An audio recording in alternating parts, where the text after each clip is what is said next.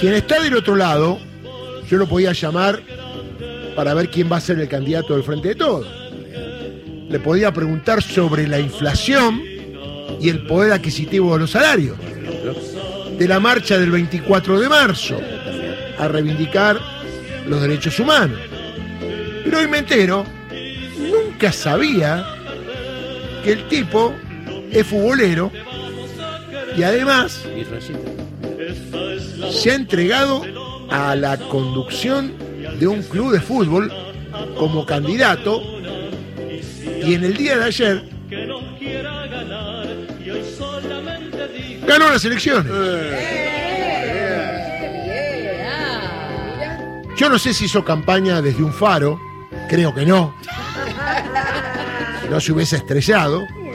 Porque además es senador bonaerense y secretario general de los Canillitas. ¿Cómo va a ser? Bueno, yo que fui vicepresidente de Chacarita Junior, le voy a dar mi pésame. No, No, no le des ese Porque cuidar los intereses de un club de fútbol te cambia la vida. Es 24 por 24. Cuento, yo trabajaba en AM por Telefe, sonaba el teléfono, mensaje. Doctor, no hay agua y los jugadores se quieren duchar. Doctor, no cobramos el sueldo. Lo deben dos meses. Doctor, están los barra brava en la puerta, nos quieren cagar a palo. Y yo, y Vero Lozano me decía, ¿qué pasa, Darío? Soy vice de Chacarita, ¿viste? La, mejor de todas, para quien nos está escuchando, Lecky, presidente de Temperley, me cuenta, inauguramos un jardín de infantes un sábado a la tarde, antes de, de jugar, y llorábamos. Acá está la entidad civil sin fines de lucro, sirviendo a la comunidad. Perdimos 1 a 0. Comprar 9, la puta que. Ah, No, no era la idea. Estamos hablando del señor Omar Plaini, nuevo presidente de los Andes. Omar, querido, felicitaciones. Gracias, Darío.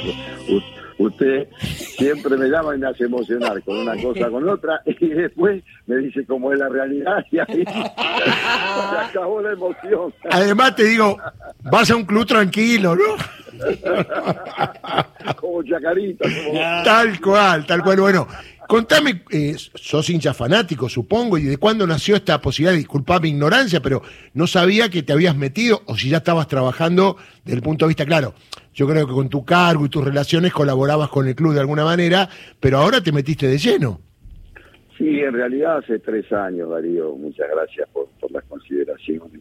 Hace tres años un grupo de jóvenes me vino a buscar, yo siempre obviamente nací, me crié en mi cuna, en Lomas de Zamora, mi barrio, disfruté, tuve la posibilidad por, por ser de esa generación, disfruté desde el ascenso del 60 para acá, los tres ascensos a primera, siempre yendo a la cancha, como un hincha más, pero nunca me involucré en la parte política del club, de las cinco agrupaciones históricas, pero Los Andes tuvo una situación muy Sí. triste, muy dolorosa, la, la- la actual conducción, yo soy presidente que se está yendo, este, no era del club, y ahí, bueno, empezaron los vándalos a ir apropiándose de la institución. Los Andes, como digo yo, es un gigante dormido, es un club histórico del ascenso, con 106 años de historia, con una masa societaria muy grande, de, de muchos socios, mucha hinchada, es- digamos, y encima en Loma de Zamora, perdón que introduzco esto, pero es el club más peronista, como decimos nosotros, porque tiene todo cuartel noveno.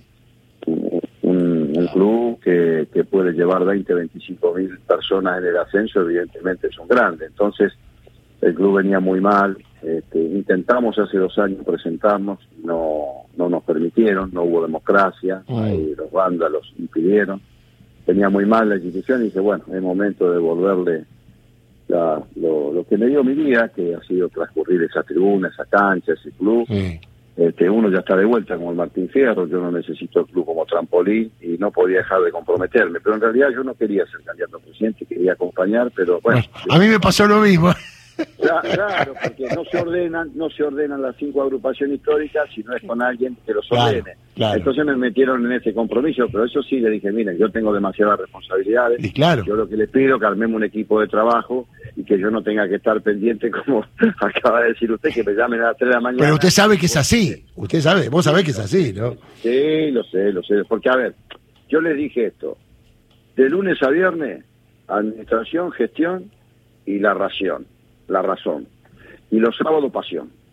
Ahora, muy bien. armemos un equipo de trabajo con jóvenes, con, con, con vitalicios que conocen la historia, un equipo de trabajo que a mí me permita tener que tomar la definición final en caso que no haya algún consenso, pero yo no puedo estar todos los días en la institución porque tengo una responsabilidad gremial y política muy grande, obviamente que voy a estar, pero no lo que demandaría estar el club, como bien dice usted, Darío, que es todos los días. Yo no puedo hacer eso porque conmigo detrás hay toda una, un grupo de trabajo también en lo gremial, en lo político, en lo partidario, que yo no puedo de la noche a la mañana dejar de lado. Lo que sí te digo, de orientar, pero escucho todas las sugerencias eh, sí, eh, y todas como como como usted Darío que tiene experiencia, ya estuve hablando con Hugo también y con algunos otros, así que bienvenida a toda esa experiencia que me pueden transmitir porque vengo a poner, digamos, la ilusión de, de un hincha, pero también a ver cómo gestionamos y administramos porque el club está muy mal en todo sentido y hay que despertar a este gigante. no gastar más de lo que entra.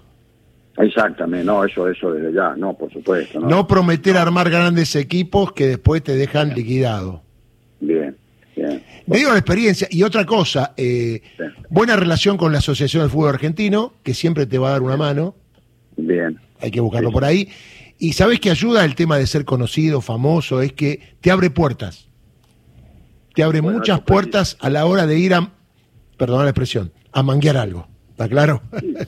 No, está claro porque yo una de las cosas que dije que la marca Los Andes tiene que resurgir y nosotros seguramente vamos a lograr este auspiciantes porque es lo que necesitamos. claro, ahí está. A eso me Y refería, en ¿no? realidad la muchachada lo que dice es esto, bueno, Mar, vos sos un hombre conocido públicamente, sabemos que tenés relaciones está. por algo. Por, sabemos que uno me lo dijo muy bien, como a vos te dicen el, ca- el canciller en tu ámbito, con un canciller nosotros vamos a abrir todas las puertas necesarias. Entonces ya me tiraron esa responsabilidad de arranque. nomás. Igual te digo la parte negativa. Sí, sí. Cuando pase algo, al que van a ir a buscar para que dé explicaciones, no es al vicepresidente primero, al tesorero, lo van a ir a buscar a Omar Plaini, me pasaba a mí. Y encima yo soy periodista, con lo cual te imaginás. Y yo fui vicepresidente de Chacarita con la bandera de terminar con la violencia. Bueno. ¿Te imaginás? Ve- me decía, pero vos sos tan chacarita, ¿cómo va a terminar con la violencia? Es, es complicado el tema, ¿no?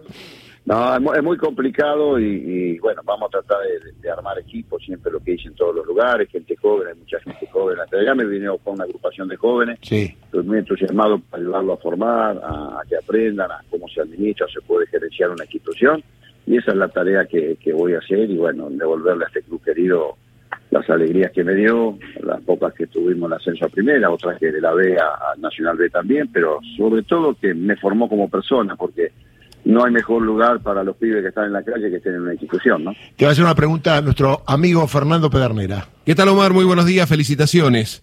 Gracias, Fernando. Eh, Gracias.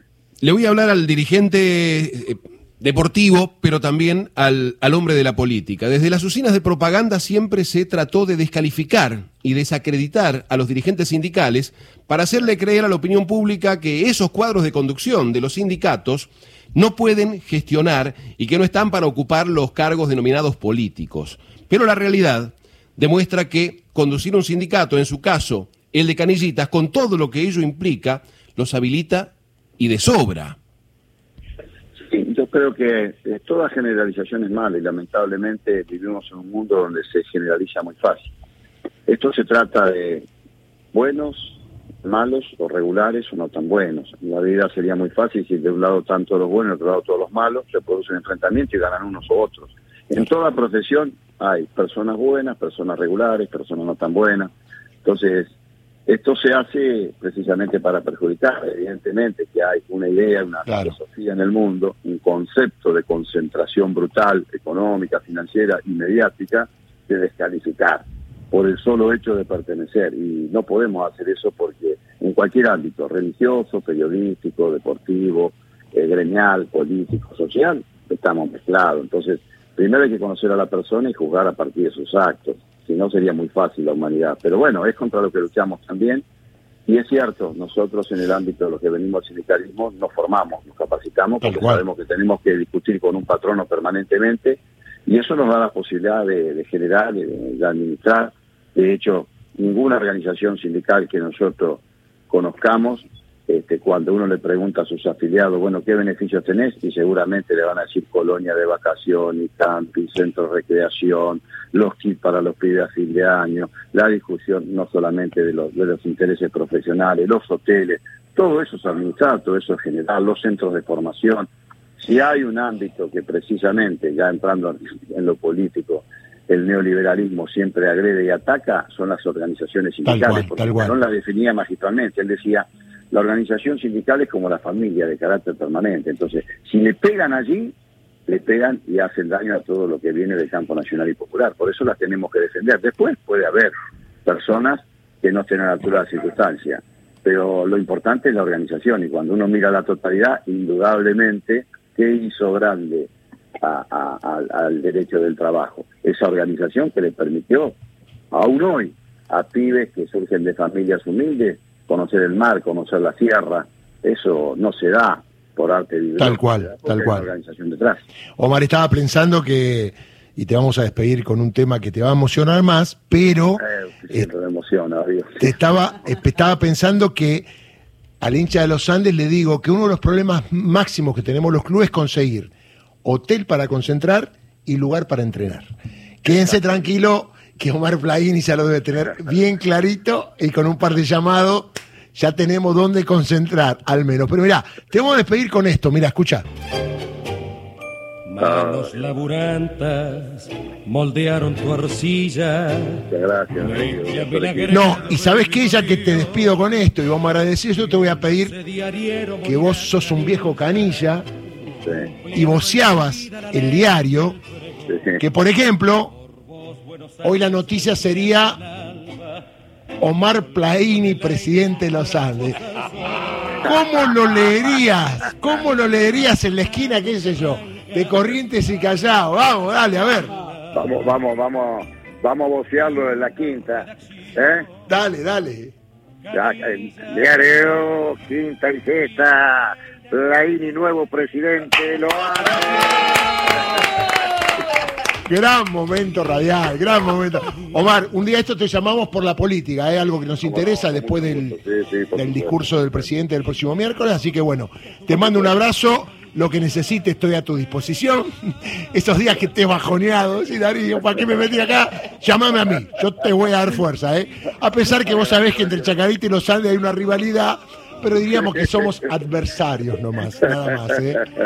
Gracias. Recuerdo en los Andes de Gilmar, Gilberto Grillagrán y Fuertes, ¿te acordás? Oh, Qué equipazo sí, ese. sí, Mamita Mar- querida. Un exquisito. Tenía una mano en el botín ese. Exactamente. Un abrazo grande, ¿eh? Gracias, un abrazo grande. Hasta luego.